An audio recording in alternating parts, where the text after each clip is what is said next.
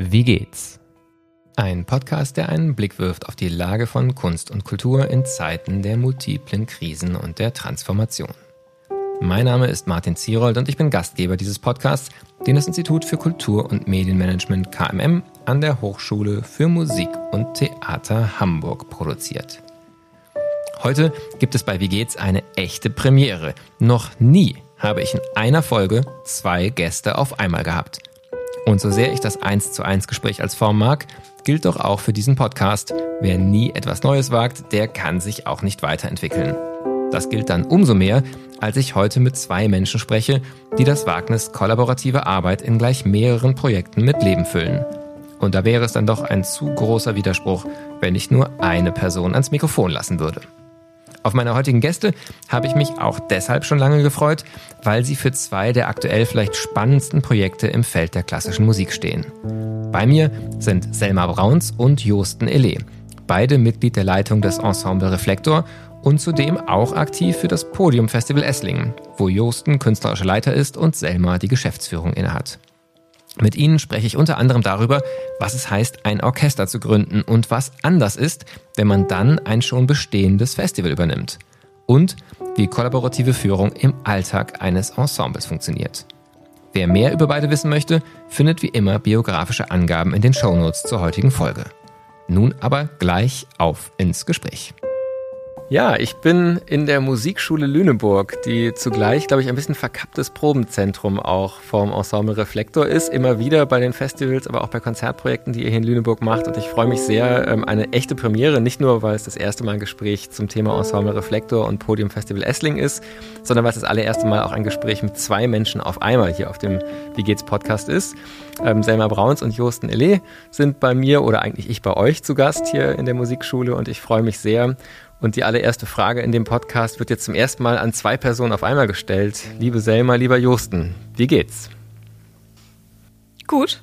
Ähm, wir stehen kurz vor einem Projekt, deswegen sind wir auch jetzt hier. Ähm, und das, äh, das, dieses Gefühl vor dem Projekt, so 50 Prozent Aufregung und 50 Prozent Vorfreude, ist immer wieder schön, das, äh, die, diesen Schub zu erleben.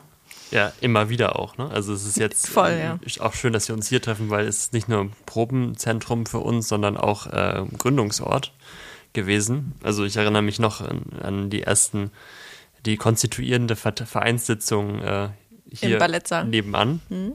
Ähm, und irgendwas macht das mit einem, dass äh, man sich dann immer noch mal wie 23 fühlt, wenn man hier zurückkommt. Ja, spannend. Das ist eigentlich ein ganz wunderbarer Einstieg auch für ein Thema, was ich wahnsinnig gerne mit euch besprechen möchte. Ähm, es gibt so einen Satz, den habe ich in den letzten Jahren immer wieder im Ohr gehabt. Das ist der Satz, Krisenzeiten sind Gründungszeiten. Und wenn ich mich so in der Kulturlandschaft umgucke, habe ich wenig Beispiele dafür, die das belegen. Ich habe eher das Gefühl, gerade die Corona-Zeit war sehr stark eher eine am Leben erhalten, was schon da ist. Was sicherlich auf der einen Seite wichtig war, auf der anderen Seite aber eben vielleicht auch ein bisschen Luft genommen hat und Platz genommen hat für Initiativen. Und wenn ich jetzt nach Beispielen suche, dann seid ihr eines der wenigen, das mir wirklich sofort immer einfällt, zu sagen, das ist wirklich ein neues Projekt, das Ensemble Reflektor, nicht aus der Corona-Zeit, sondern ja schon vorher, aber eben was so in den letzten Jahren wirklich maßgeblich nochmal auf dieser Kulturlandkarte Deutschland entstanden ist, wo ich das Gefühl habe, dass wirklich auch eine Ausstrahlungskraft eben über so ein kleines Projekt an einer Stelle, das mal für eine Zeit lang läuft und dann auch wieder verschwindet gewesen ist. Und mich würde erstmal interessieren, ich habe gerade gesagt, hier ist der Gründungsort auch in der Musikschule wenn ihr zurückblickt auf die Gründung, vielleicht auch auf so einen Gründungsimpuls, was war für euch ausschlaggebend zu sagen, wir machen jetzt was Neues? Wir gehen nicht irgendwo hin und versuchen da von innen was zu gestalten, sondern wir wollen wirklich unser eigenes Ding starten.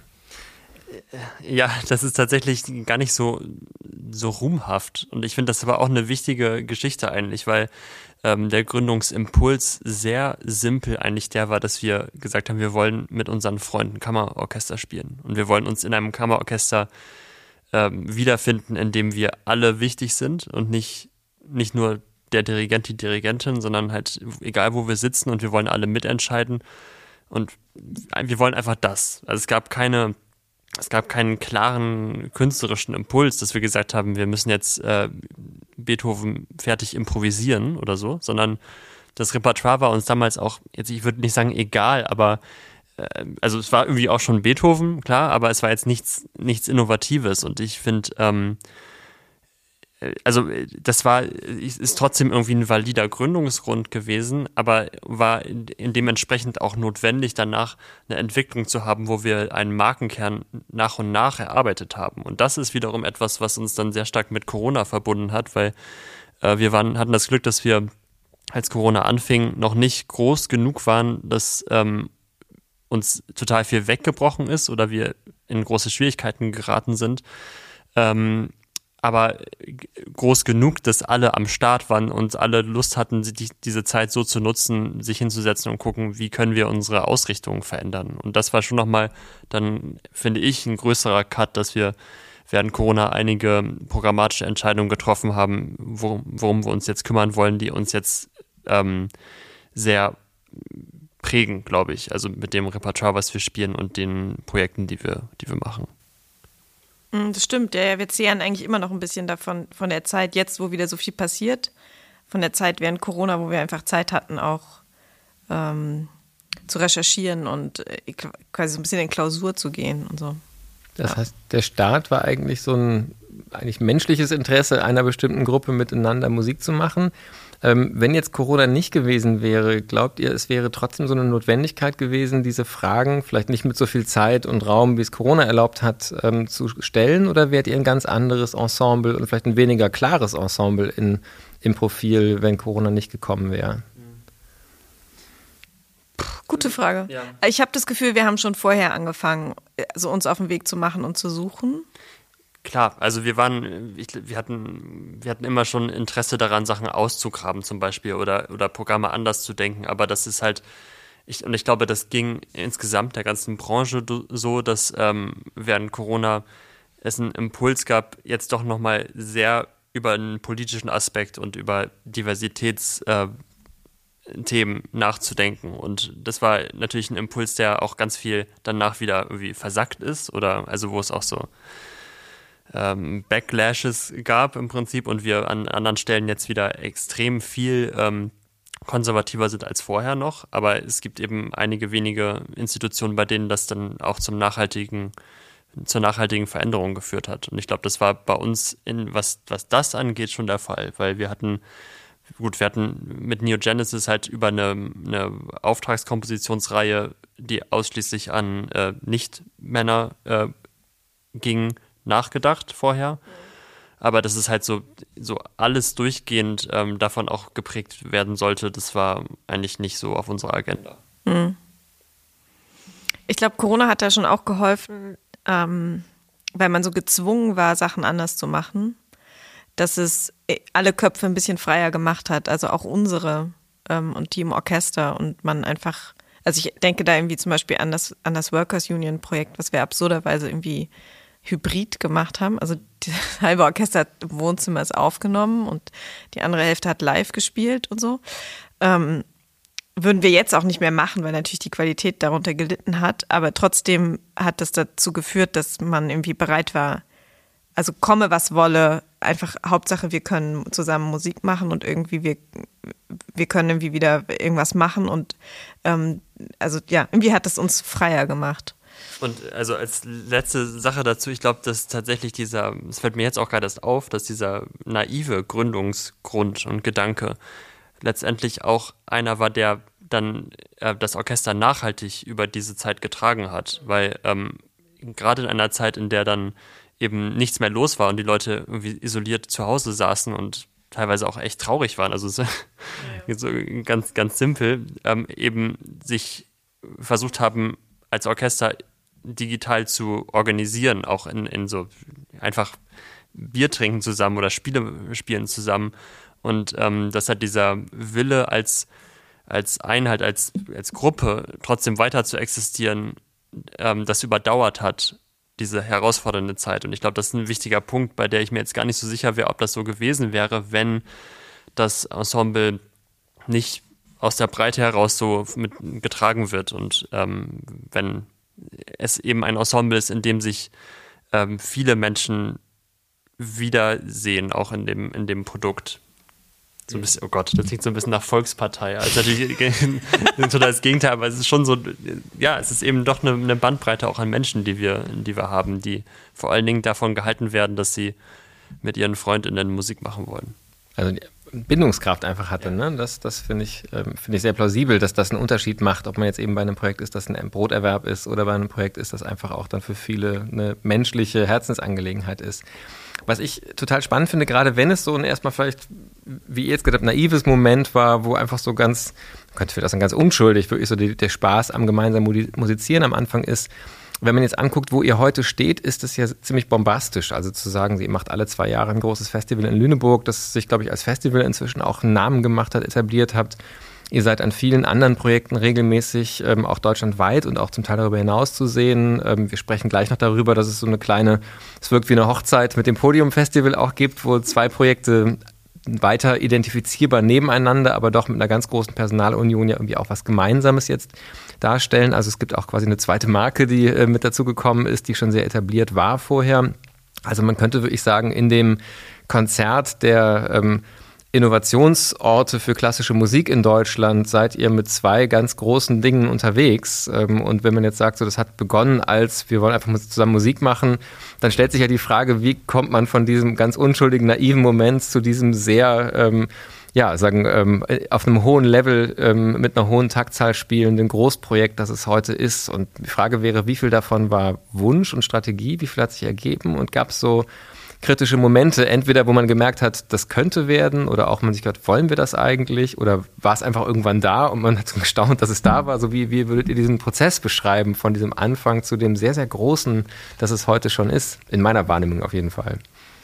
Ich würde vielleicht noch ergänzend sagen, also für mich zumindest ganz persönlich, bei der Gründung hat neben dem Freundschaftsaspekt auch noch die Intensität der Proben eine richtig große Rolle gespielt. Also es gab schon auch, also jetzt nicht nur das zusammen, was zwischen den Proben passiert, das, ähm, das Verbündetsein quasi, sondern auch schon das, was in den Proben passiert. Also ich denke da an ähm, so absurde Telemann-Proben in Wolzegarten, wo wir irgendwie uns wirklich vergraben haben in drei Takten. Und das war halt was, was ich sonst nur aus Kammermusikprojekten kannte und nicht aus Orchesterprojekten.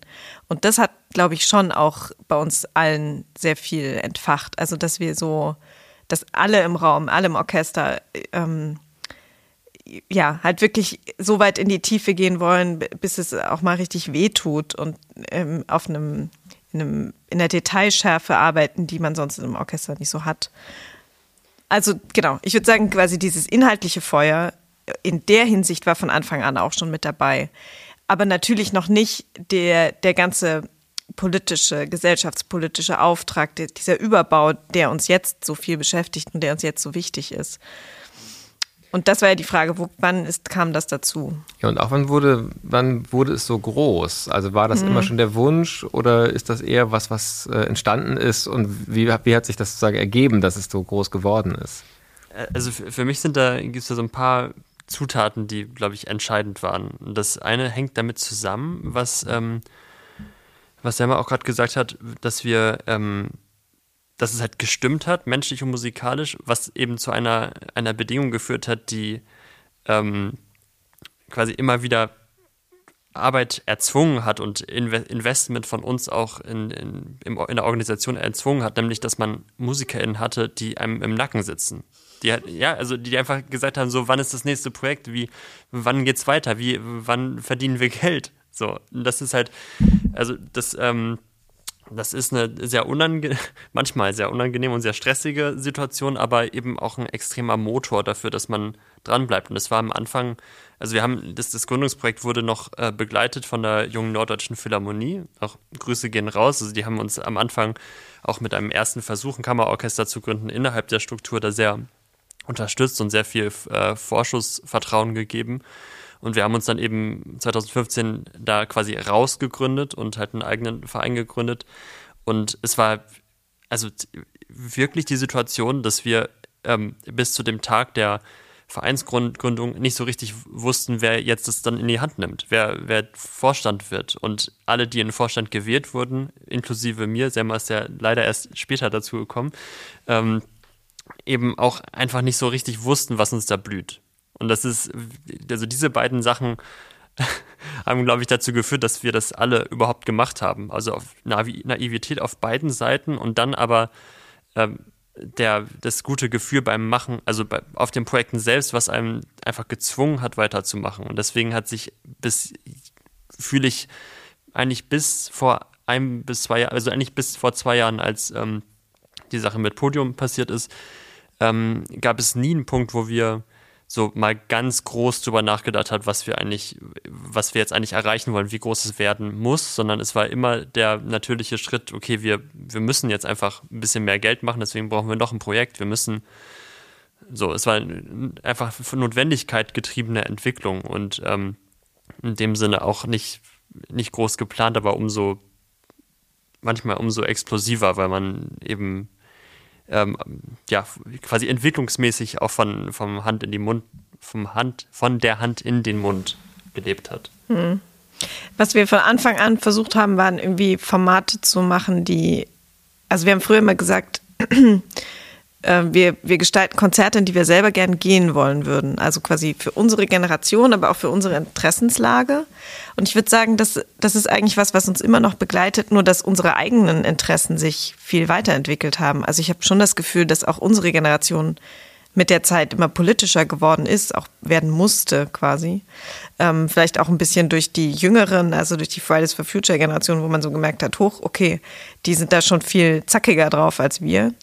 Ähm, und also das ist quasi so ein bisschen natürlich mit uns mitgewachsen, der, das Interesse und die Auseinandersetzung mit bestimmten Themen und dann eben auch der Wunsch, das in die Formate mit zu übersetzen. Am Anfang haben wir uns noch viel mehr mit, mit apolitischen, sehr emotionalen ähm, Themen befasst ähm, und einfach da in die Musik reingehört und versucht, ähm, gute Programme zu gestalten. Und das ist eben inzwischen, also quasi so, wie es auch in unserem eigenen Leben komplexer wurde, so ein bisschen. Also so fühle ich das zumindest. Ähm, das, das spiegelt sich dann eben auch wieder in dem, was man so tut. Klar, und es war also trotzdem, dass wir eben in Anführungsstrichen nur ein Kammerorchester sind, was ähm, auch mal geschriebene Musik spielt, ähm, ist es ja, gibt es trotzdem, das wird mir manchmal nicht mehr so klar, weil für mich das so selbstverständlich ist, dabei war es trotzdem so ein Oppositionsaspekt natürlich. Also, dass wir, wir wollten ja auch unser eigenes Orchester schaffen, um eben nicht, oder jedenfalls teilweise nicht in, äh, ins Profiorchester zu müssen, sondern weil wir es eben selber machen wollten. Und deswegen ging es immer, ähm, hat man sich auch immer daran abgearbeitet, was gerade so alle anderen machen und wollte eben schon was anderes machen oder es anders machen. Und das ist jetzt, ich glaube, äh, die gerade diese die Tatsache, dass, dass etliche Missstände immer offensichtlicher werden im, im Klassikbetrieb und da auch irgendwie ähm, Nichthandeln äh, offensichtlicher wird, äh, führt dann bei uns wiederum zu einem zu einer größeren Dringlichkeit und irgendwie einem größeren Trotz, dass man jetzt sagt, okay, wir, wir, wir glauben aber daran, wir wollen Komponistin spielen, wir wollen, dass ein Projekt sich politisch positioniert, das ist nicht irgendwie, das ist keine Mode oder so, sondern wir glauben daran, dass das wichtig ist. Mhm. Ähm, ich habe sozusagen so zwei äh, Themen, auf die ich jetzt als nächstes gerne eingehen möchte. Ähm, ich mache es mal in, ich sage euch gleich welche Reihenfolge, aber die beiden Themen sind einerseits natürlich ähm, Kohle, um es mal auf K äh, mit, mit einem K zu verbinden, und Kunst, ähm, weil ich das Gefühl, beides schwingt auch in dem, was ich bisher gesagt habe, schon so wahnsinnig mit. So das es anders machen wollen, ähm, könnte man jetzt ein bisschen managerial ja auch als ein anderes Geschäftsmodell äh, bezeichnen, als eben so das klassische Orchester, das Profi-Orchester mit all dem, was da in Deutschland gerade auch vielleicht sagen mitschwingt. Und dann aber auch gerade, weil ihr so den politischen Anspruch auch betont hat, auch nochmal die Frage, was das für Ästhetik und den künstlerischen Anspruch auch bedeutet. Aber vielleicht fangen wir mal mit dem, mit dem äh, Schnöden an. Ähm, und ich komme mal jetzt nicht danach zu sagen, wie finanziert sich das, ähm, sondern würde erstmal fragen, wie leicht oder schwer habt ihr das empfunden zu gründen? Also wie reagiert so ein äh, Ökosystem, klassische Musik auf eine Gruppe von jungen Menschen, die gründen wollen. Und da spielt eben ja auch rein, wie gut kommt man da irgendwie auch an Geld, die das fördert. Ähm, ist eure Erfahrung, dass es eigentlich gar nicht so schwer ist, zumindest zu starten. Und man kann auch sagen, es könnte da viel mehr passieren. Es gibt nur diese Impulse nicht. Oder glaubt ihr, die Impulse sind eigentlich da, aber es wird einem wahnsinnig schwer gemacht, damit durchzukommen? Wie habt ihr das erlebt? Also ich glaube, die Gründung an sich war nicht also es war natürlich hart, weil wir null Euro hatten. Also wir hatten keinen Mäzen im Hintergrund, der gesagt hat, ach, ich finde das toll, was ihr macht. Ich gebe euch schon mal so ein bisschen Vorschuss irgendwie. Ähm, es, ich glaube, es hat bei uns funktioniert, weil alle äh, ähm, dahinter standen und erstmal rein investiert haben und für, für lau gespielt haben und so. Was, glaube ich, aber bei jeder Gründung so ist. Also auch wenn man einen Chip-Hersteller gründet, muss man wahrscheinlich erstmal irgendwie anfangen, in der Garage zu basteln. Ähm, ich, also ich habe jetzt eher das Gefühl, die Etablierung ist härter als die Gründung. Ja, absolut. Also die, vor allen Dingen war das eine Gründung aus dem Anfang des Studiums heraus. Da kann man ja noch, macht man ja alles mit. Also das, das ist ja der Vorteil. Das, deswegen ist es ja auch, also dazu muss man auf jeden Fall unbedingt viel krasser noch ermutigen, dass die, dass die Leute einfach selber gründen, wenn sie es, wenn sie es können, wenn sie wirklich noch, wenn sie nichts verdienen müssen oder und, und einfach noch 16 Stunden am Tag irgendwie verrückt äh, zusammensitzen können und äh, Projekte ähm, ausspinnen können. Ich glaube, die, also die Etablierung ist insofern auch hart, weil so der, weil es einem dann mit etwaigen Gründungsdefekten halt nochmal konfrontiert. Und ähm, da ist halt, muss man ganz ehrlich sein, dass die, dass die deutsche Musiklandschaft natürlich nicht per se jetzt auf ein, noch ein Kammerorchester wartet. Das ist schon, schon so. Also dadurch, dass wir halt nicht jetzt irgendwie die Marke, die Marke haben, die so als Idee in einem Satz zusammengefasst etwas ist, wo jeder sagt, okay, das gibt es wirklich noch gar nicht, ähm, ist es halt eine anstrengendere ähm, Entwicklung. Aber das macht, äh, genau, macht, macht gerade die Gründung nicht, nicht besonders einfach, weil, ähm, weil dann irgendwie tausend Leute sagen, okay, das ist mega neu, das brauchen wir. Es macht es aber auch nicht besonders schwer, weil wir jung waren und es eben nicht so viel kostet, einfach sich zu treffen und bei Freunden zu schlafen und in der Musikschule zu proben. Ähm, genau, aber das macht halt auf der anderen Seite hatten wir dadurch auch die Möglichkeit, immer wieder den Kurs anzu, äh, ne, anzupassen und ähm, uns, uns da sowohl inhaltlich als auch von der Struktur immer neu auch zu erfinden. Und dadurch ist es halt jetzt konstant schwer, aber auch geht auch graduell, nee, also wirklich äh, linear nach oben. Ja. ja.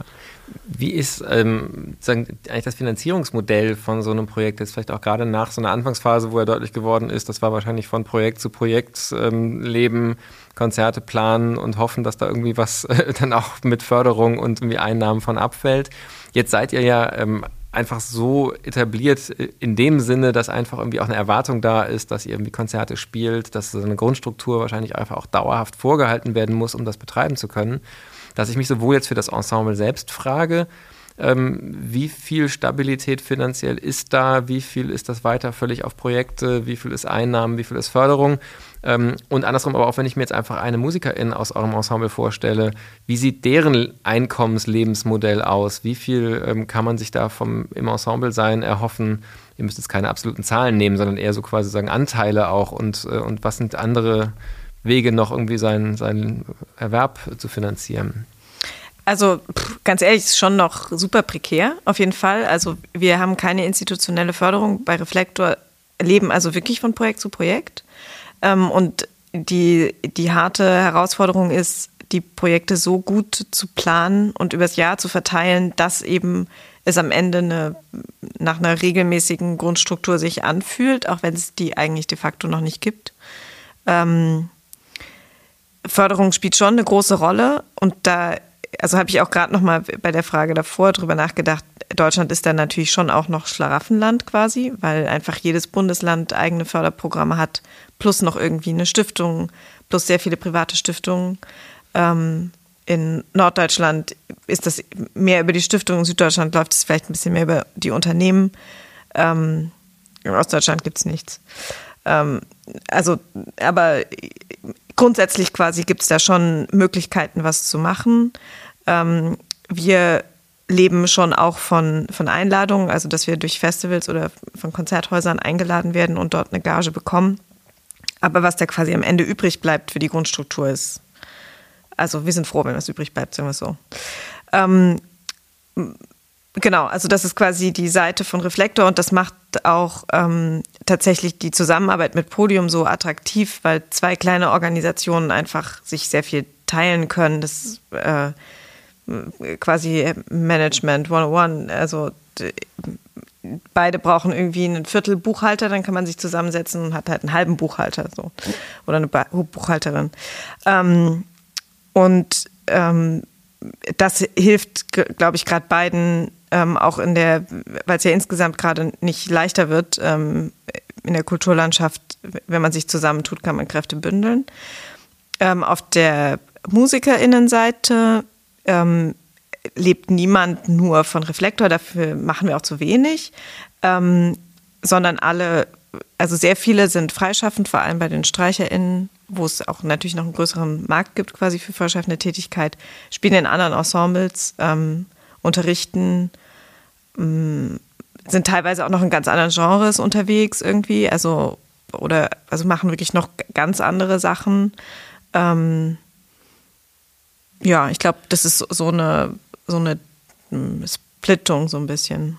Ja. ja, also wir sind ja so, wir haben uns ja so entwickelt, dass wir mittlerweile äh, knapp 80 Orchestermitglieder haben, was ja für ein Kammerorchester erstmal komisch ist, weil wir also natürlich nie mit 80 Leuten auf der Bühne sitzen, aber das ermöglicht eben auch, dass es äh, Mitglieder gibt, die einen Job im anderen Orchester haben und äh, halt wenige Projekte im Jahr spielen. Und wir haben so sehr verschiedene Modi, wie Leute noch an Reflektor gebunden sind, was aber auch also finde ich, extrem wichtig ist dafür, dass das Ensemble so lebendig noch ist, weil es dadurch eine natürliche, ähm, natürlichen frischen neuen Wind jedes Mal gibt und man sich nicht zu sehr auf die Nerven geht und ähm, gleichzeitig eben trotzdem alle ReflektormusikerInnen sind und nicht, also den Laden kennen und irgendwie den Geist mittragen. Das ist schon in dem Fall ähm, eine, eine große Hilfe.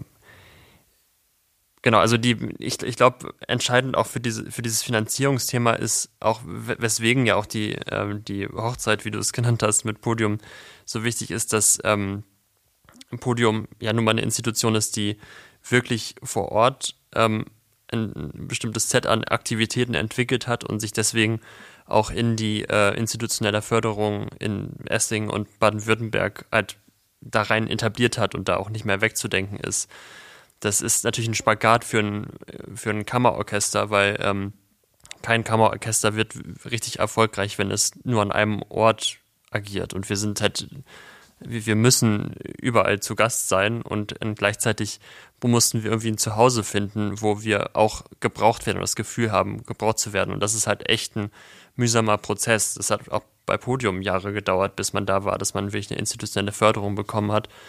Und ähm, also wir haben ja zum Beispiel auch angefangen, als, ähm, also ursprünglich hatten wir einen Workshop, wo wir dachten, wir müssen nach, ähm, wir müssen nach wo? Rostock? Nee, Stralsund, glaube ich, ja, gehen.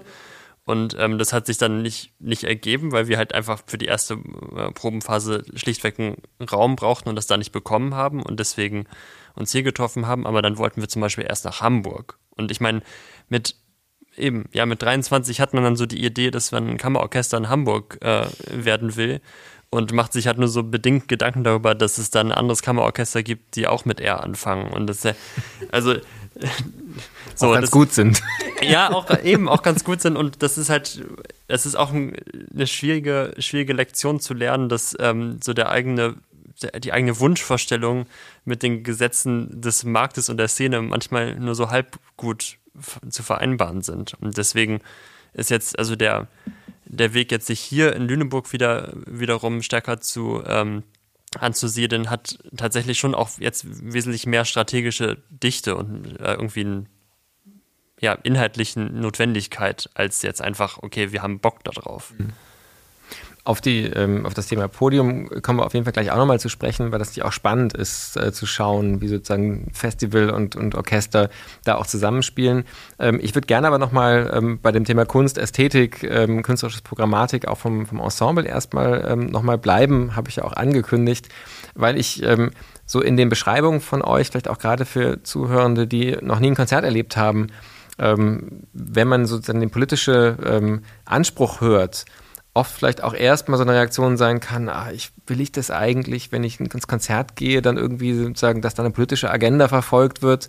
Ähm, und etwas, was ich wirklich sehr beeindruckend finde, ist, dass man, finde ich, bei euch sehen und auch lernen kann, wenn man diese Skepsis hat, dass das überhaupt nicht auf Kosten von Ästhetik gehen muss. Ähm, und ich würde auch sagen, in der Konzerterfahrung eigentlich zunächst mal gar nicht so offensichtlich ist, wie es in euren Texten und in euren Statements der Fall ist. Und dann eher was ist, wenn man sich dann nach dem Konzert tiefer damit beschäftigt, ähm, ein ganz reiches Thema sein kann. Aber das äh, vielleicht sogar politischste aus meiner Sicht an eurer Arbeit ist, dass ihr zeigt, dass es zum Beispiel ein Repertoire gibt, bei dem man jetzt nicht danach sagt, das musste jetzt auch mal gespielt werden und ich freue mich danach dann aber auch wieder auf mein erwartetes Repertoire, sondern man sich wirklich daraus geht und denkt, wieso eigentlich? Wieso wird das so wenig gespielt? So, das ist doch, äh, also sagen, und weil es eben ästhetisch so beeindruckend ist und nicht, weil man, weil es irgendwie mal jetzt politisch dran ist. Ähm, ich finde einfach die Frage jetzt spannend, ob das für euch so ein Widerspruch ist, ob euch das als ein potenzieller oder ein Spannungsfeld eher vielleicht, ob das ein Spannungsfeld ist, das euch beim Publikum begegnet ähm, oder ob das vielleicht auch schon sagen eine überholte Perspektive ist und zum Beispiel in eurem Kernpublikum eigentlich gar keine Frage mehr ist, sondern eher wirklich so, sowieso zusammengehört. Also dieses ästhetische Anspruch, künstlerischer Anspruch und auch politischer Anspruch in der eigenen Programmatik. Das ist eine komplizierte Frage. Also ich, ähm, um das mal so ein bisschen aus, auseinanderzunehmen, ich glaube, die ähm, ähm, zu, zu äh, genau, wie du sagst, wir sind, wir haben, wir sind jetzt, wir haben einen politischen Anspruch. Es ist aber fern davon, dass es irgendwie so offensichtlich aktivistische Konzerte sind.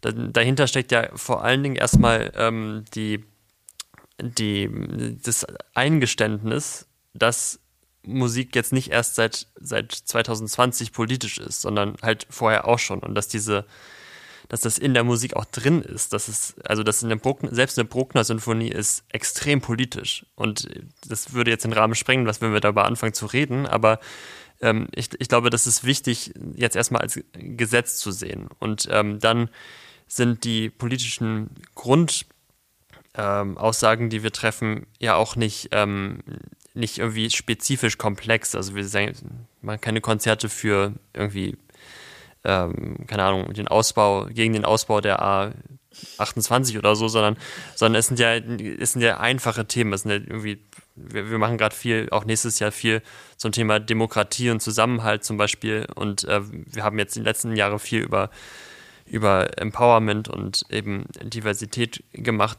Und das sind Sachen, die, ähm, die ähm, trotzdem immer noch die Musik im Mittelpunkt haben. Also wenn wir ein, jetzt zum Beispiel das Programm You Should See Me in a Crown, wo wir Kompositionen von Emilie Meyer, Florence Price und Billie Eilish verbunden haben, ist ähm, also über allem steht immer der, der unbedingte Wunsch, dass es eben ein ästhetisches Erlebnis sein kann. Und das ist, ähm, ist insofern natürlich ein Spannungsfeld, weil ähm, man schon nach Wegen suchen muss, wie man bestimmte politische Themen da reinbringen kann. Ich meine, Sieben letzte Worte ist auch ein Projekt zum Beispiel, wo es dann ja, wo man sehr viel, sehr konstruieren musste und sehr, sehr viel Neues schaffen musste, damit man jetzt einem Stück wie Sieben letzte Worte von Haydn wirklich eine aktuelle politische Brisanz gibt. Was es ja in dem Sinne nicht hat, um ehrlich zu sein. Aber das Projekt an, an, an sich schon. Und das ist bei unseren Projekten auf jeden Fall ein, ein Spagat, weil ähm, nicht, nicht jedes Stück halt sehr politisch ist, aber die, äh, die Grundfeste, an, an denen wir halt arbeiten, sind es nach wie vor. Und das ist ähm, auf der einen Seite schade, dass sowas wie Diversität immer noch so politisch ist. Ähm, aber auf der anderen Seite eben umso notwendiger, dass wir es so weiter betreiben, weil ich glaube, das ist schon, wir haben am Anfang da sehr, ähm, sehr heftige Erfahrungen auch gemacht, vor allen Dingen, um ehrlich zu sein, auch mit, mit einigen VeranstalterInnen, die ich natürlich alle nicht nennen werde oder so, aber wo man viel kämpfen musste dafür, dass man jetzt eine Sinfonie von Louis Farronc aufs Programm bringen darf. Weil ähm, eben da Vorbehalte regiert haben, ob das, äh, ob das Publikum sowas mitmacht. Ähm, beim Publikum selbst ist mir das, um echt zu sein, selten wirklich so aufgefallen. Ich hatte das, den Eindruck, dass wenn man das, der erste Schritt ist ja, dass man das Orchester hinter, hinter dieser, ähm, diesem Weg versammelt und wenn die alle Bock drauf haben und das dann eben mit Leidenschaft füllen, dann ähm, nimmt das Orchester auch einen unbekannten Namen an. Und das ist halt unsere Aufgabe dann im Team sicherzustellen, dass hinter diesem unbekannten Namen trotzdem gute Musik ist. Und das ist ja zum Glück noch, gibt es da sehr viel, sehr gute Musik, die keiner kennt. Ja, ich glaube, also kondensiert kann man schon sagen, der Ausgangspunkt ist immer die Musik. Also wir sagen nicht, komm, wir machen mal ein, ähm, ein Projekt zum Thema Klima, was könnten wir da spielen, sondern andersrum, ähm, guck mal, hier gibt es diese Sinfonie, was hörst du da? Wie können wir die, die Emotionen, die, die da drin stecken, was verbinden wir damit in unserer heutigen Zeit?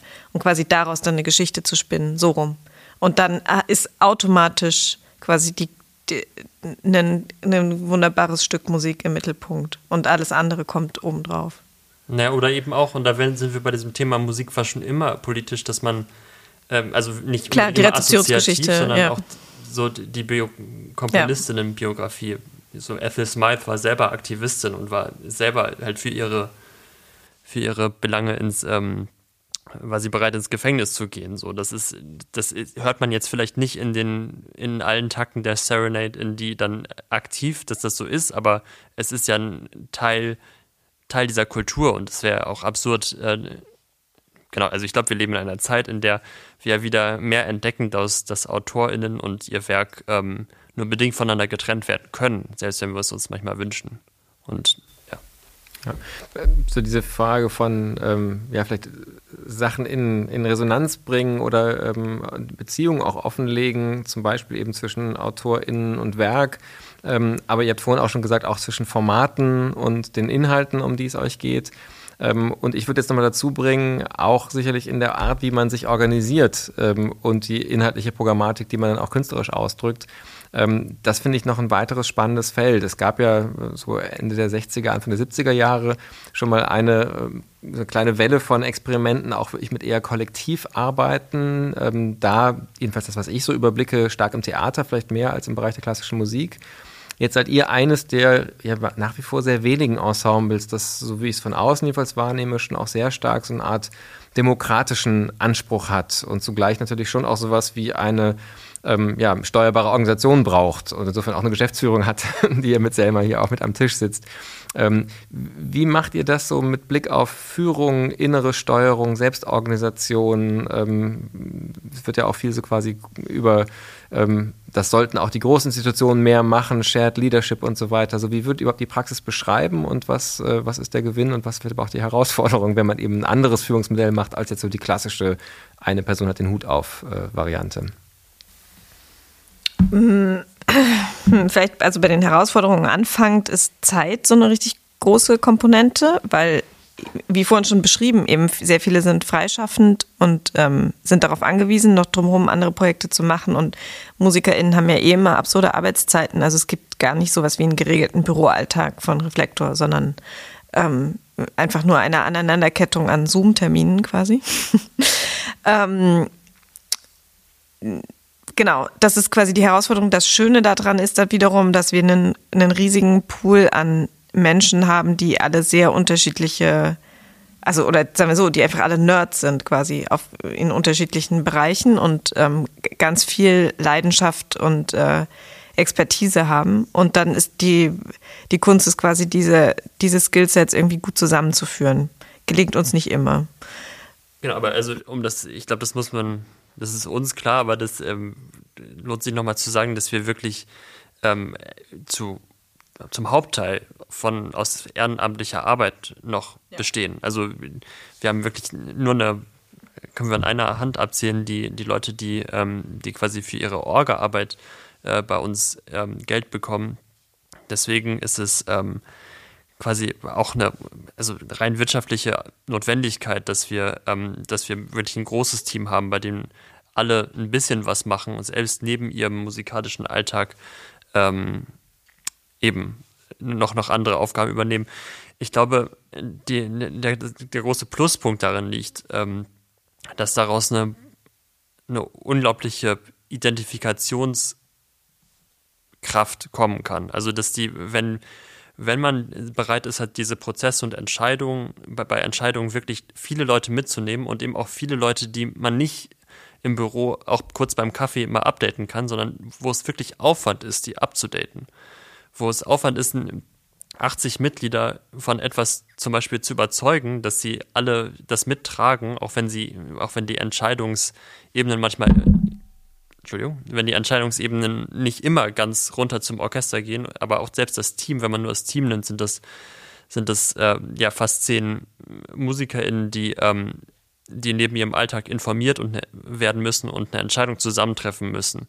Das Gute ist, dass wenn sie das wirklich dann zusammen gemacht haben, dann brennen sie auch für den Ausgang der Entscheidung und können das jeden oder können, selbst wenn sie nicht dafür brennen, haben sie es verstanden und können es äh, können es dann wiederum ins Orchester tragen. Das heißt, es entsteht eine ganz andere Zugkraft und eine ganz andere Verbindung zwischen sogenanntem Management und dem Orchester. Und das ist ja wirklich schon auch selbst bei freien Orchestern oft ein Problem, dass es so ein bisschen ein Die da und Wir hier gibt und ähm, so ein bisschen das Glück unserer eigentlich sehr prekären Situation ist, dass es das bei uns gar nicht geben kann, weil es alle irgendwie in dem Boot sitzen und, und Bescheid wissen und äh, dass deswegen sich da aktiv dazu immer wieder entscheiden, das zusammenzutragen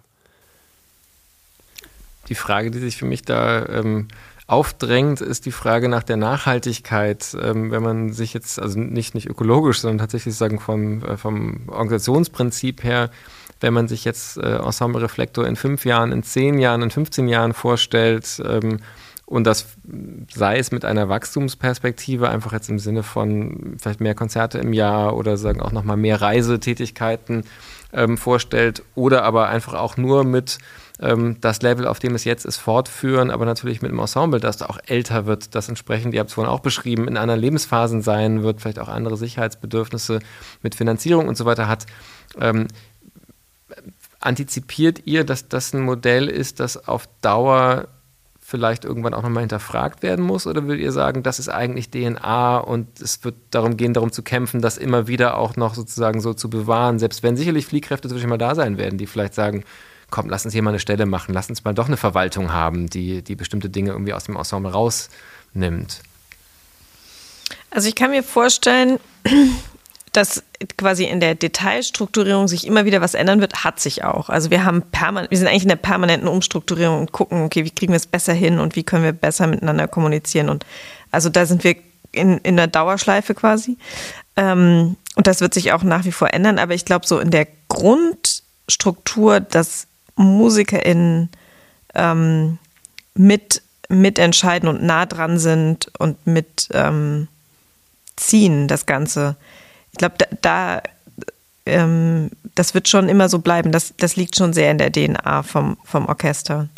Ähm, aber vermutlich dann vielleicht nicht mehr selber den Insta-Post machen. Also es gibt dann natürlich schon Arbeiten, die quasi leichter ausgelagert werden können. Ähm, aber also das spüre ich auch so bei den Projekten, es ist so viel Interesse an und, und mitdenken wollen und wie, was machen wir nächstes Jahr und wo, wo es hin und so. Also ich glaube, das, das wird schon in, in seinen Grundzügen so bleiben, aber in der Strukturierung sich ändern. Ja, aber ich, es ist total, also es ist notwendig, dass das so bleibt. Und ich glaube, das ist auch etwas, was wirklich skalierbar wäre und wo ich denke, dass, ähm, wo wir, das klingt fast arrogant, aber ich glaube, da müssten andere Orchester könnten oder sollten vielleicht auch davon ein bisschen, was sich eine Scheibe von abschneiden, davon lernen, weil ähm, also das halt der wichtigste Hebel bei so einem riesigen Klangkörper ist und auch in der Zukunft sein wird. Es wird ähm, es nützt ja nichts, wenn Orchester erst, äh, wenn sie halt kurz vor der Zusammenkürzung stehen, plötzlich irgendwie ein Gemeinsamkeitsgefühl äh, aufbauen und dann plötzlich dafür kämpfen, sondern es halt, ich glaube, wir müssen das halt nachhaltig aufbauen, dass alle Orchester wissen, wofür sie als Orchester stehen, darauf Bock haben, wirklich das nach außen zu tragen und dann eben auch als, als einer von 80 Influencern das äh, nach in die digitale Öffentlichkeit, aber eben auch in die ähm, in, das, in die Gesellschaft um das Orchester herum wirklich tragen. Und das ist ich sehe schon, dass es ähm, eine Gefahr gibt in der, in der klassischen Musik, in anderen Musikgenres natürlich überhaupt nicht oder viel weniger, dass ähm, so eine Distanziertheit zu dem eigenen Produkt bei ausführenden MusikerInnen gibt. Und das ist eigentlich totales Gift für, für unsere Szene. Mhm. Ja. Beim Schlager gibt es das auch, glaube ich. das, äh, ja, okay. Weiß ich nicht. Ja, eine interessante Frage tatsächlich. Interessante These, ja.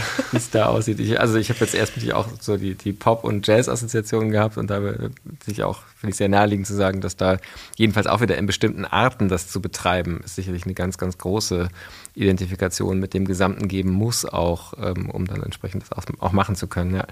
Ähm, Vielleicht ist es ein guter Moment, um Podium mit dazu zu holen, weil wir so ein bisschen noch bei der Frage von, wie organisiert man das Ganze ist. Wir hatten vorhin das Thema Krisenzeiten als Gründungszeiten und ähm, was es auch heißt, so ein eigenes Ensemble eben zu starten und auf den, auf den Weg zu bringen in den verschiedenen Phasen.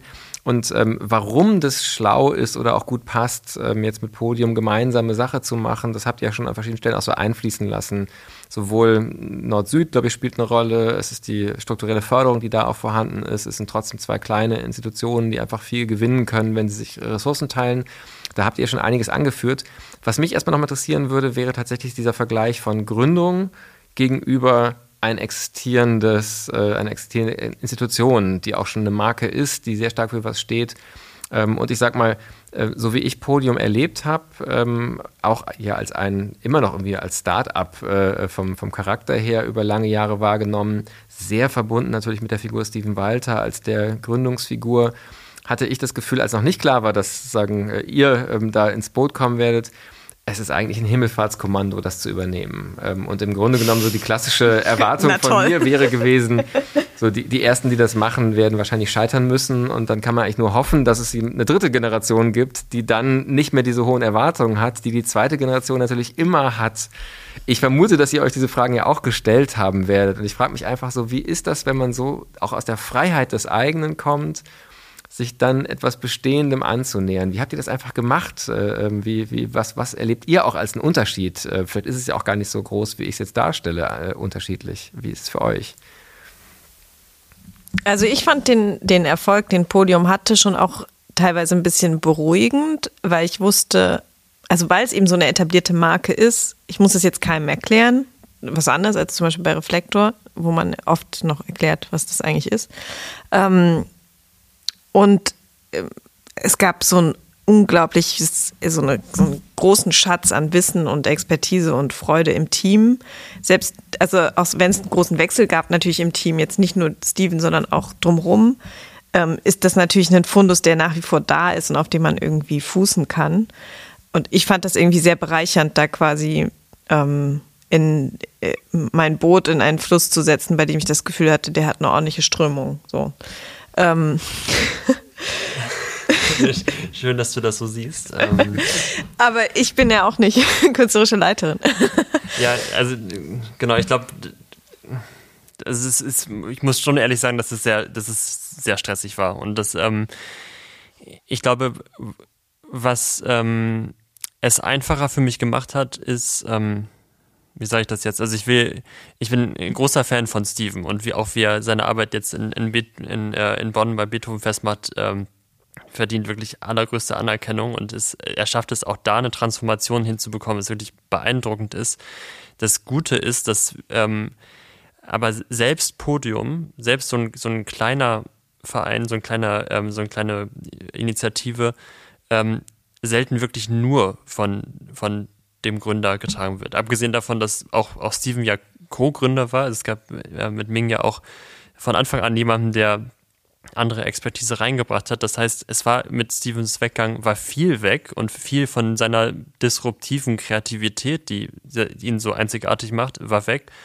Ähm, aber es eben, was er immer sagt, es, es gab schon eine Grundstruktur, die funktioniert. Und das ist, ähm, dass das hilft, aber äh, es hilft, hat, hat, mir überhaupt natürlich nicht geholfen, weil Podium eben ja gerade auch für, dafür stand, immer wieder eine neue Idee zu haben. Und das ist ein, äh, ja, muss ich ehrlich sagen, natürlich ein wahnsinniger Druck, der da auf dem Kessel ist, dass, ähm, dass man da einfach immer wieder liefern muss und ähm, auch ein gewisses Rückgrat entwickeln muss, äh, erstmal verglichen zu werden mit dem, mit dem Vorgänger und ähm, dann Vertrauen darin aufbauen muss, äh, dass diese Ideen kommen, was wirklich nicht so ganz einfach ist. Und ähm, ja, das äh, gehört aber dazu, finde ich. Und ich glaube, das wäre der falscheste, der falsche, die falscheste Reaktion wäre, äh, deswegen auf Nummer sicher zu gehen und halt irgendwie Sachen zu machen, die man kennt oder so. Und das genieße ich auch bei Podium, dass das, was wir bei Podium machen, ähm, also selbst die Reflektorprojekte, die wir jetzt zusammen mit Podium machen, ähm, jetzt äh, Sachen sind, die ich vorher nicht machen hätte können und eben wirklich größtenteils Experimente immer wieder sind. Aber schon so ein erstes Zwischenfazit, so nachdem ist jetzt das zweite gewesen. Ne? Mhm. Ähm, ja, also ich glaube, es ja, ähm, es, es, wir hatten natürlich einen schwierigen Start, weil wir auch so ein bisschen aus dem Corona-Sumpf wieder heraus äh, uns an den eigenen Haaren da herausziehen mussten. Ähm, ich glaube, äh, ein ganz wichtiger Punkt ist, dass selbst wenn man eine Sache übernimmt, die für Innovation steht, dass man ähm, aufpassen muss, dass man nicht alle Arbeitsthesen von davor übernimmt, sondern dass man selbst da halt irgendwie mit einer mit einem eigenen mit eigenen Schwerpunkten reingehen muss, weil ähm, ansonsten kann man halt selbst bei einer, einer Institution, die für Innovation steht, ähm, konservativ wirken. Und das ist das Absurde. Und ich glaube, deswegen war ein ganz wichtiger Punkt, dass wir uns äh, von Anfang an überlegt haben, was, ähm, was unterscheidet eigentlich 2020 von 2009. Und da gibt's halt dann plötzlich doch ganz, ganz viel. Und also das, was, was Steven etabliert hat, wofür Podium lange st äh, steht oder stand und immer auch irgendwie noch steht, also dass man halt die Form hinterfragt und hinterfragt, was kann ein klassisches Konzert eigentlich noch, hat ganz viele andere Zutaten jetzt bekommen mittlerweile. Eben das, worüber wir bei Reflekt ja auch schon geredet haben, eine politischere Dringlichkeit, es gibt viel mehr vielmehr das Bedürfnis nach, ähm, nach inhaltlicher Schärfe als vor zehn Jahren, habe ich den Eindruck. Es geht wieder, doch wieder mehr weg von so einem äh, irgendwie viel good Erlebnis-Vibe, den Konzerte haben sollen, hin zu Leuten, die, also Leuten, die zehn Jahre jünger sind als wir, die Bock haben, dass, dass sie jetzt nicht irgendwie nur intellektuell, aber wirklich emotional gefordert werden im Konzert. Und das ist, glaube ich, schon, das ist sind andere Voraussetzungen als vor zehn Jahren und da kann man, kann man irgendwie darauf reagieren und dann ist es dann doch irgendwie zwar keine Neugründung, aber dann doch irgendwie so eine kleine Neugründung in der Übernahme eines einer schon bestehenden Institution. Wenn ihr das so für den Moment äh, sagen einfach als, als die Beschreibung äh, nehmt, dann finde ich, sind die jetzt immer spannend, den Blick nach vorne zu lenken und vielleicht ähm, auch wirklich nochmal auf die Position von Ensemble äh, Reflektor und äh, Podium im Klassikbetrieb insgesamt zu schauen, weil ähm, eine Frage, die ich mir immer wieder stelle, ist, wie stark wirken solche Projekte eigentlich in das größere System hinein? Und manchmal habe ich das Gefühl, das ist ein ganz, ganz langsamer und mühsamer Weg, aber es passiert schon was. Und es gibt ja auch durchaus Beispiele, dass zum Beispiel bei der Frage Repertoiregestaltung, aber auch bei der Frage von, wo spielt man, ähm, ähm, immer wieder es auch dann in anderen etablierteren, größeren Institutionen mal Räume gibt, die auf einmal entstehen und auch genutzt werden, um Sachen anders zu machen. Und da hat man schon das Gefühl, da ist viel Inspiration von der Arbeit, wie sie ihr an den verschiedenen Stellen auch macht. Ähm, andererseits denke ich manchmal auch, ein bisschen ist es vielleicht auch sozusagen so die, ähm, die Haltung in manchen klassischen Institutionen zu sagen, na, es gibt ja die, die haben ihre Spielwiese ähm, und das erlaubt uns auch eigentlich an ganz vielen Stellen weiterzumachen wie bisher. Weil man, wenn es dann nach Innovationen geschrien wird, kann man sagen, ja, wir haben wir ja. Ähm, und wir bedienen eben ein, andere, ein anderes sagen, Segment im, im, im Musikbereich und sind dadurch eigentlich fast noch stabilisiert, ähm, weil die Herausforderung einfach da gar nicht richtig ankommt. Wie seht ihr so auf die nächsten Jahre? Wie seht ihr auch eure eigene Rolle? Ähm, empfindet ihr euch als Innovatorin mit dem Anspruch, dass das auch das System verändern soll? Oder nutzt ihr einfach eine Nische, die da ist äh, und es ist für euch fast gut, wenn die anderen das Alte weitermachen, weil dann umso dringlicher könnt ihr eure Nische für euch be weiter behaupten? Naja, also gut ist das natürlich nicht. Also es, es würde es einfacher machen, wenn das einfach so bleibt, aber es ist ja, also man spürt ja jetzt schon, Deswegen meinte ich auch vorhin mit 2009 mit der Gründung von Podium, wir könnten ein Festivals wie damals jetzt nicht mehr machen, weil viele der Formate jetzt auch in großen Häusern gang und gäbe sind. Also das, das ist schon, ähm, also dass etwas passiert, ist, glaube ich, gesamt gesehen schon gut. Ähm, ich glaube, diese, ich glaube zwei Sachen. Also einmal die, ähm, es, die, die Veränderung wird auch die großen Institutionen angreifen. Dieser, dieser, jetzt dieser Zwischenfrieden von nach Corona, jetzt viele Festivals vermelden, wir, wir machen jetzt gar nichts anders und trotzdem ist das Publikum wieder da, ist, glaube ich, ähm, ist ein gefährlicher Schein und das ist, wenn man jetzt irgendwie zum Met nach New York blickt, auch etwas, was ähm, ganz schnell sich ändern kann und wo man merkt, okay, es ist wirklich das Publikum weggestorben. Also es ist wirklich, jetzt, jetzt stehen wir vor dem Scherbenhaufen und haben lange nichts, nichts vorbereitet. Ähm, deswegen, ich glaube ich, wird die Realität ähm, die größeren Institutionen schon einholen in den nächsten Jahren. Ähm, definitiv.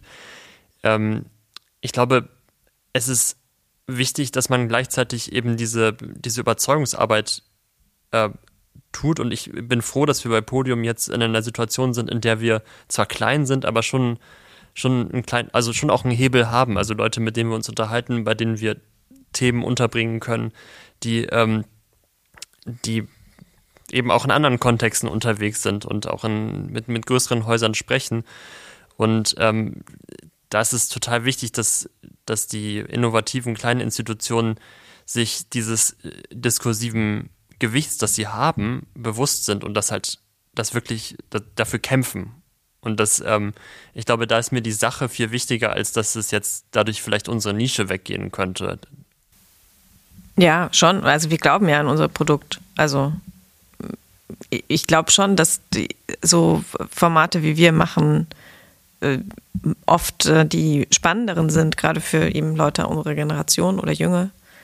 Und ähm, ja, also irgendwie kleines Beispiel, aber unsere FSJlerin sollte kürzlich so eine Recherche machen zu ähm, wie viel äh, Werke von Frauen in Opernhäusern äh, in Deutschland, also von den großen Opernhäusern, jetzt nicht in der freien Szene, ähm, diese Saison auf den Spielplänen steht und danach war sie so richtig, sie war richtig frustriert.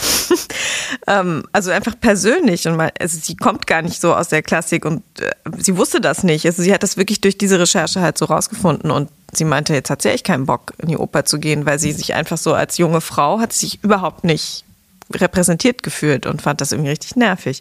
Und ich, also ich glaube, das wird schon, ähm, ja, diese Welle wird schon kommen.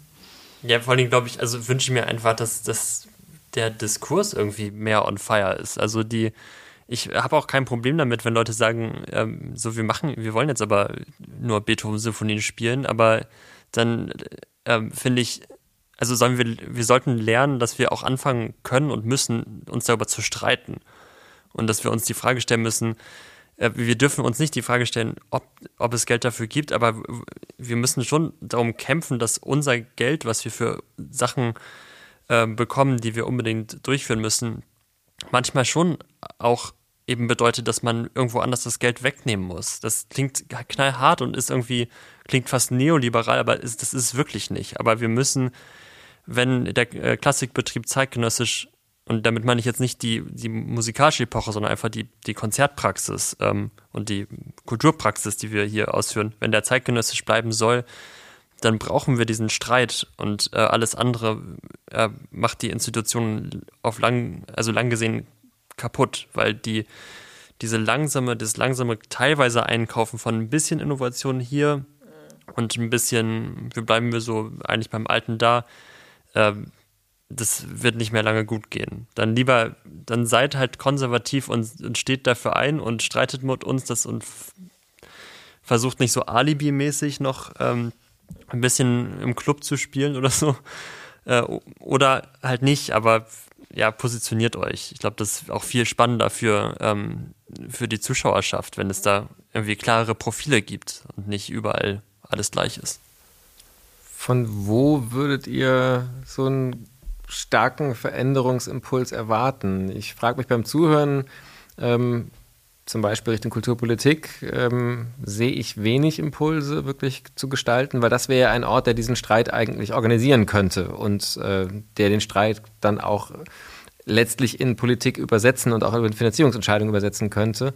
Da sehe ich im Moment wenig gestaltende Kräfte, im, wenn man jetzt bundesweit guckt. Ähm, und wenn überhaupt, dann scheint es mir eher so das Klassische, dann wird halt irgendwo was zugemacht. Ähm, aber ja auch nicht im Sinne einer Gestaltung, sondern tatsächlich ein, jetzt ist kein Geld da, also müssen wir was zumachen. Da ist ja aber auch keine Programmatik dahinter, was man dann, oder erlebe ich selten, dass es verbunden ist, zum Beispiel mit einem, wir machen jetzt hier etwas weniger, damit wir etwas anderes mehr machen können, sondern wir machen etwas weniger, weil das Geld knapp ist.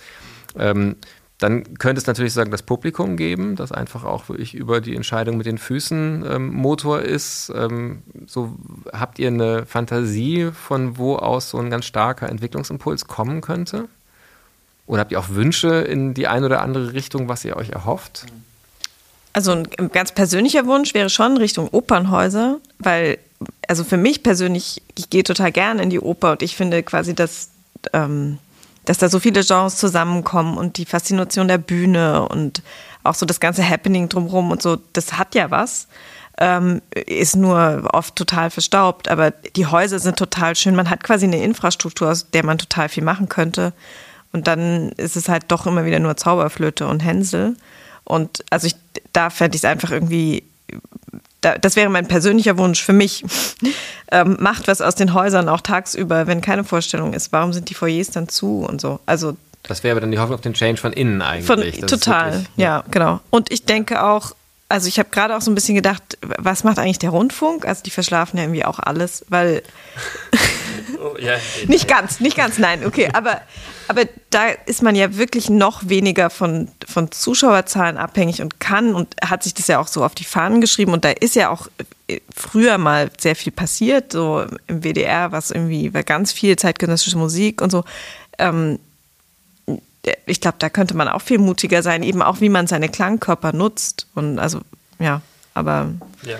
ja. Also ich, ich glaube, das Problem ist, es steht und fällt halt, also selbst bei bei einer Institution wie Podium steht und fällt, ist es auch mit der Kulturpolitik, die einen umgibt. Ob man da halt eine Kulturpolitik hat, die, ähm, die irgendwie Bock hat, das Risiko einzugehen oder halt nicht. Und, ja. und ich glaube, es ist halt doof zu sagen, aber wir brauchen ähm, KulturpolitikerInnen, die, ähm, die mutig sind und die, die dafür, die für diesen Freiraum, den wir in Deutschland über Jahrhunderte fast quasi äh, erarbeitet haben, die den verteidigen und die, die dafür kämpfen, dass dieser Freiraum eben bedeutet, dass man innerhalb dieses Freiraums sich nicht ähm, eben nicht ständig nach den Gesetzen des Marktes richten muss, sondern da halt wirklich inhaltlich und aus Überzeugung arbeiten kann. Und ich glaube, dieser, die, ähm, es, es regiert da einfach noch zu viel die Angst nach Sachen, äh, müssen sich halt irgendwie jetzt schnell lohnen in, innerhalb meiner nächsten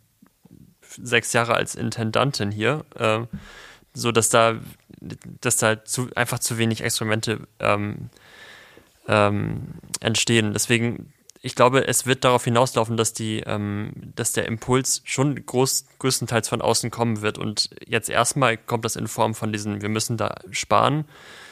Ich kann mir schon vorstellen, oder finde eigentlich fruchtbar, wenn das auch in dem, auch inhaltlich von außen kommt, dass Leute sich fragen, okay, warum ähm, warum bekommt diese Oper da so viel Geld und ich mit meinem, mit meiner Band nicht so, also oder mit meinem Club nicht. Das, und daraus wird sehr viel nochmal entstehen, was, was glaube ich, sehr produktiv sein kann, wenn halt innerhalb der verschiedenen künstlerischen Sphären noch gestritten wird. Aber dafür ermutige ich einfach nur alle, die außerhalb dieser großen Subventionierungsbubble sind, ähm, dass die halt laut sind. Das tut auch den Leuten, die in, in dieser Bubble sind, gut. Also das, das braucht es dafür, dass wir uns hier weiter bewegen.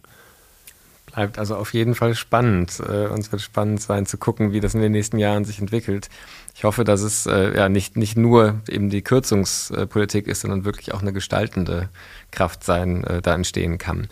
Mit Blick auf die Zeit ähm, sind wir äh, sagen, auf der absoluten Zielgeraden angekommen. Wir sind ja eigentlich schon bei der ähm, bei dem, beim Thema, das auch meine Schlussfrage sein wird, nämlich wo kommt eigentlich das Neue her ähm, an Stellen, an denen man das Gefühl hat, auch ein Betrieb zu sein, der ähm, erstmal gelernt sehr konservativ ist, mehr als es vielleicht sagen alle Organisationen äh, ohnehin immer sind.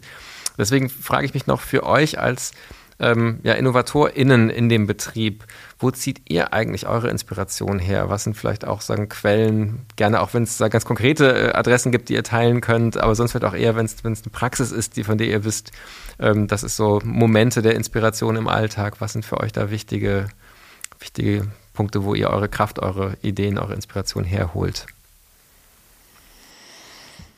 Also persönlich tatsächlich so, so in der Musikbubble bleibend, ähm, das wurde mir auch schon mal sehr heftig vorgeworfen, worfen, aber muss ich leider sagen, dass viel Inspiration aus dieser, aus den offenen Rändern der Klassik für mich aus den USA gerade kommt, weil also aus traurigeren Gründen natürlich auch, weil die, weil deren System da wesentlich weniger sicher ist, ähm, glaube ich aber schon an den Genre-Rändern halt viel mehr, viel mehr passiert und viel mehr spannende Sachen entstehen. Und da gibt's halt ähm, also, weiß nicht, gibt so, so Labels wie New Amsterdam Records, wo man immer mal wieder gucken kann, was die so rausbringen, weil das wirklich spannende, zwischen den Genres stehende Kunstmusikprojekte sind, die, die abgefahren sind. Was fällt mir noch ein?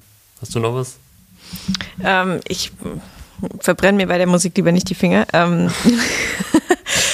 also was mich in den letzten Monaten sehr erfreut hat, war das CO Berlin, also eine, die, das Fotografiehaus, weil die so schön ähm, quasi immer das gleiche, also habe ich jetzt eben gelernt, weil ich öfter dort war, immer das gleiche Format haben. Unten eine größere und oben eine kleine Ausstellung. Und also gerade die kleine sind wirklich nicht viele Räume, vier Räume oder so.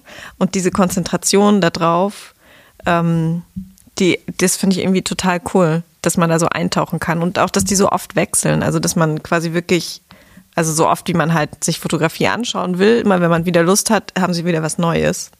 Ähm, und das, das genieße ich irgendwie sehr.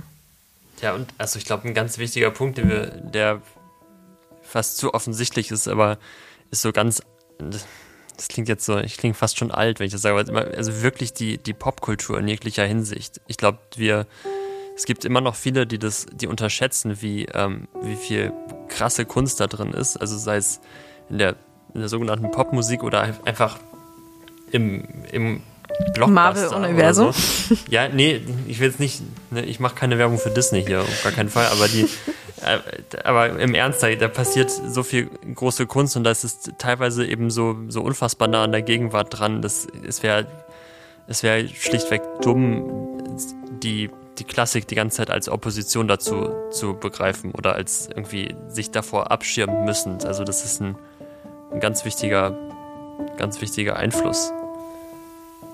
Vielen Dank. Damit sind wir am Ende des Gesprächs angekommen und ich kann auf die Shownotes verweisen, wo wir vielleicht den einen oder anderen Link zu den von euch genannten Labels, äh, Häusern in Berlin ähm, noch unterbringen können. Für heute sind wir am Ende des Gesprächs. Ähm, ich glaube, es ist deutlich geworden, dass ganz viel Entwicklung passiert und es wäre ganz, ganz spannend, wenn wir in einer Weile uns wieder zusammensetzen können und weitersprechen können, wie sich die Dinge entwickelt haben für euch und aber auch für den Klassikbetrieb insgesamt. Erstmal bis hierhin vielen Dank für die Zeit mit euch beiden. Vielen Danke. Dank. Das war die 97. Episode unseres Podcasts Wie geht's? Kultur in Zeiten der Transformation.